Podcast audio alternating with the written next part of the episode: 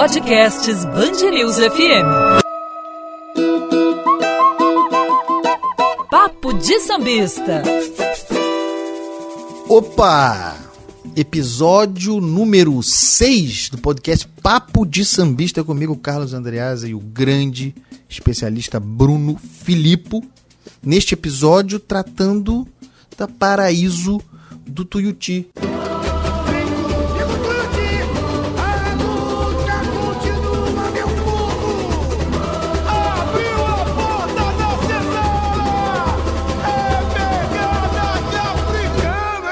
Escola de ascensão recente, que no início desse movimento de permanência no grupo especial se beneficiou de uma tragédia. Pessoas querendo é, é, fotografar a escola, querendo pegar, a, a, a, dar informação da escola, algumas tiveram acidente, mas foram prontamente socorridas e nós vamos continuar o nosso espetáculo aquela que no mesmo carnaval envolveu acidentes em duas alegorias, uma aliás da própria Paraíso do Tuiuti, mas sobretudo da Unidos da Tijuca.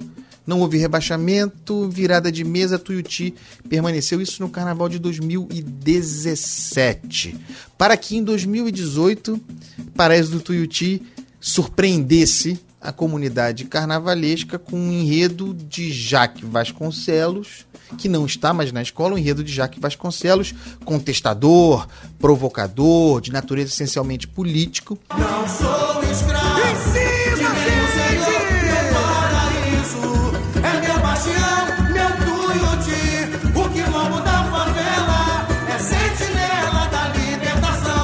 Que levou a escola ao vice-campeonato. Havia uma grande expectativa sobre o desempenho da escola, ainda com Jaque Vasconcelos em 2019.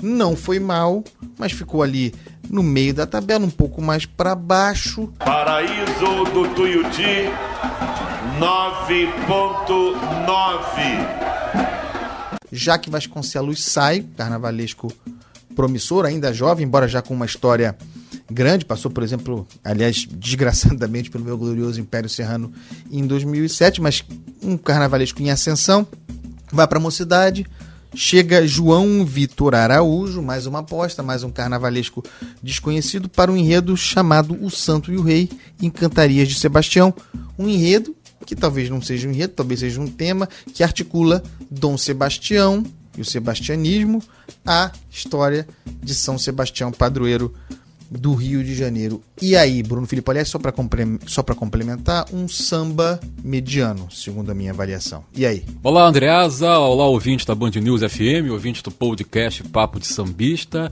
Paraíso do Tuiuti, uma escola que, como você frisou, tem uma ascensão no grupo especial bastante peculiar, porque ela ocasiona aquela, aquela tragédia do Carnaval de 2017 e a Tijuca no, no, no dia seguinte.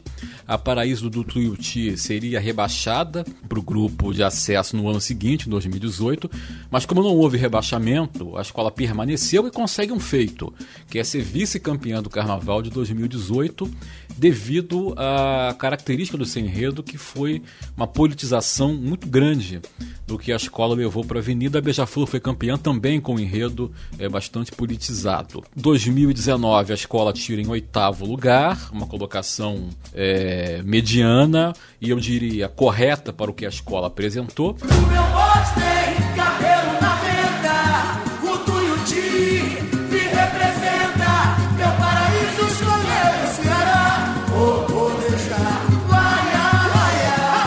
Neste ano volta a fazer uma crítica política, mas dentro de um, um, uma mistura de assuntos que é um pouco de história e um pouco também de fantasia, que é a mistura da história do rei Sebastião de Portugal com o, o São Sebastião do Rio de Janeiro, que é padroeiro da escola e padroeiro da cidade do Rio de Janeiro. A meu ver, é um enredo que pode oferecer problemas. Por quê? Porque mistura elementos que não são exatamente é, compatíveis e que não são dentro do mesmo contexto histórico e faz um, um, elogio a algo que em política é negativo, que é o sebastianismo.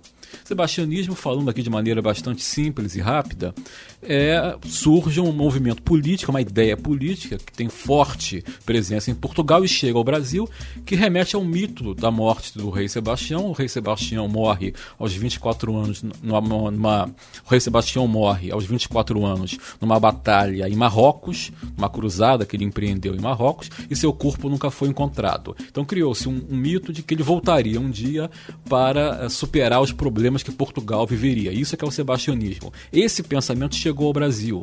Pensamento Muito reacionário. dos portugueses. É um pensamento reacionário e influenciou Canudos, influ, influenciou Contestado, movimentos antirrepublicanos, e é um traço característico da, da, da, nossa cultura política, talvez hoje um pouco é, defasado, talvez hoje não Mas que ficaria no escopo do populismo. Mas né? que fica no escopo hoje, se tivéssemos que encaixar o sebastianismo, ficaria no populismo. Então isso é um traço negativo da herança do Dom Sebastião e do sebastianismo. E a Tuiuti vai fazer um elogio a isso, pegando a as lendas que no Brasil né, se desenvolveram a partir do sebastianismo. Vai pegar uma lenda do Maranhão, lenda do Pernambuco, lenda do Touro no Maranhão e articular isso com São Sebastião no Rio de Janeiro que não tem correlação com, com Dom Sebastião, há uma diferença histórica, inclusive, enorme. O, o, São Sebastião viveu na época do Império Romano, no século III depois de Cristo, e o Dom Sebastião, rei de Portugal, já é século XVI, né? então há uma distância histórica muito grande. Acho que nesse ponto há uma forçação de barra.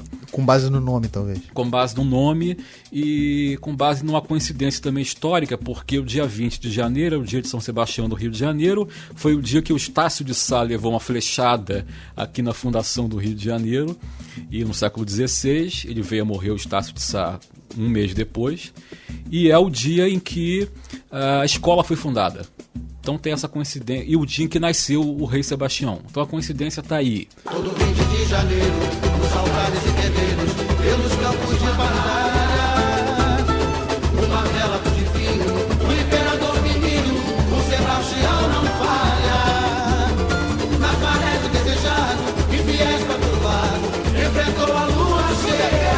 Mas para além disso, me parece um pouco forçado. E repito, faz um elogio a algo que é negativo.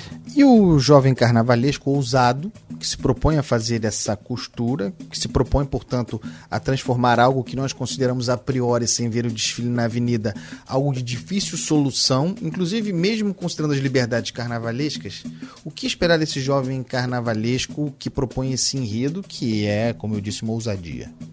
Ele não é estreante no grupo especial, ele já esteve na Viradouro em 2015. Ele foi campeão pela Viradouro em 2014 no acesso, a Viradouro sobe em 2015 com ele.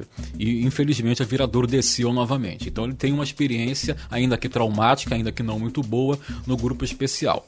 Ele é um carnavalesco com 34 anos, muito jovem, já com uma certa bagagem, sabe da responsabilidade que é comandar uma escola do especial, sabe a, as limitações que tem a Paraíso do Tuiuti e sabe que a aspiração da escola é ficar numa posição parecida e semelhante com a do ano passado, um oitavo lugar. Não acredito que aquele fenômeno de 2018, quando a escola foi vice-campeã, se repita agora. Algum risco da escola estar naquele time da Rabeira que lutará pelo rebaixamento ou você a vê numa posição superior àquilo que nós já falamos em relação a Estácio de Sá e mesmo São Clemente? Olha, neste momento, na atual conjuntura, tá, assim, então, a, a, priori, né, eu diria que a Paraíso do Tuiuti está naquele nível intermediário para ficar ali uh, do sexto lugar até o décimo lugar. Não creio que a escola tenha grandes aspirações, nem que ela vá uh, ser rebaixada. Talvez numa disputa mais acirrada, uma escola que tem tendência a ser rebaixada, talvez dispute ali com a, com a, com a Tuiuti, mas neste momento eu colocaria a escola no meio da tabela, como se fala no futebol. Na, na análise que nós fizemos sobre as favoritas para o rebaixamento, nós colocamos Estácio de Sá,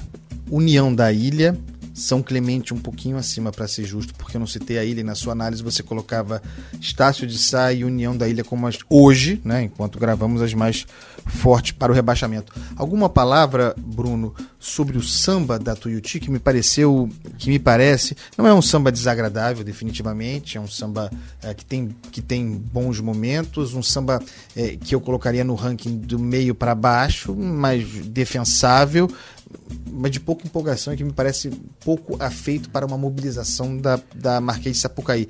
No morro do Tuiuti, no alto do Terreirão, no morro do Tuiuti, no alto do Terreirão, o cortejo vai subir pra São Sebastião, o cortejo vai subir pra São Sebastião. Qual é a sua leitura desse samba? É uma leitura muito semelhante à sua. Um samba que foi encomendado, não houve disputa de samba enredo Aliás, como acontece na escola há algum tempo. há né? algum tempo. É, desde o carnaval de 2018, que tinha um grande samba enredo, aliás. né? A escola Que também surpreendeu muito, um samba que cresceu muito na avenida, cresceu né? Que muito na avenida, o samba de 2018, né? Um samba que cresceu muito e que foi encomendado também. Alguns dos compositores de 2018 estão no deste ano. O Moacir Luz, talvez seja o nome mais conhecido aí. Mo- Moacir Luz, para quem não conhece, é um compositor de samba e de MPB, foi parceiro do Aldir Blanc e de alguns anos resolveu entrar nessa seara do samba enredo.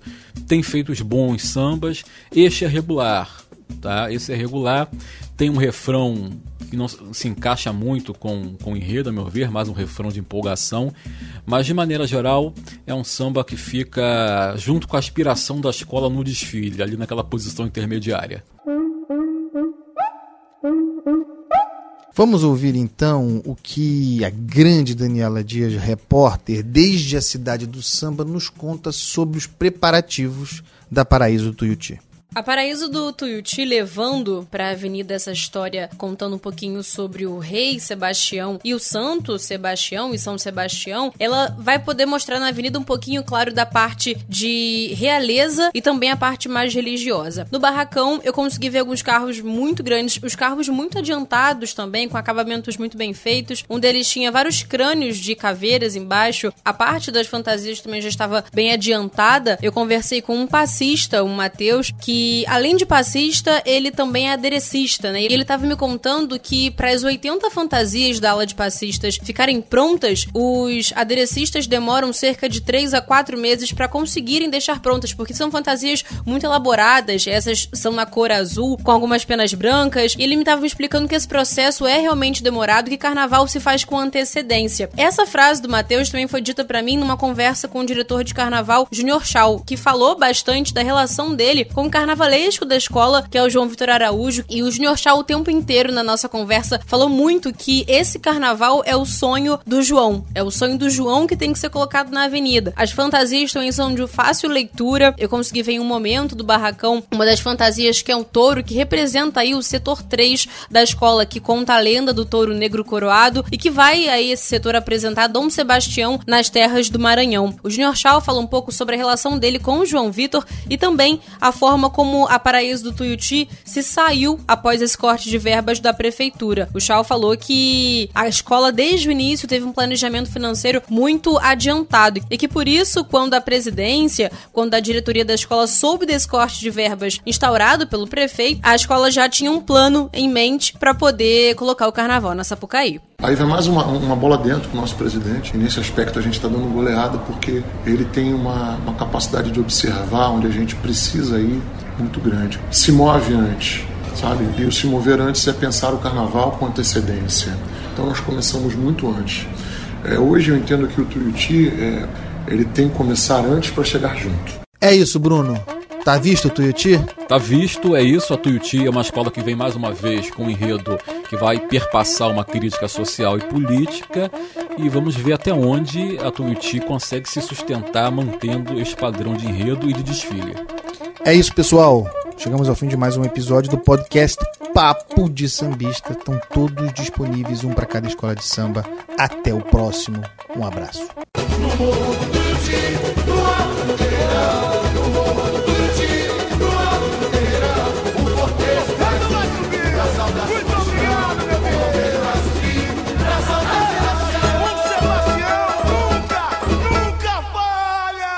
Parte que me emociona.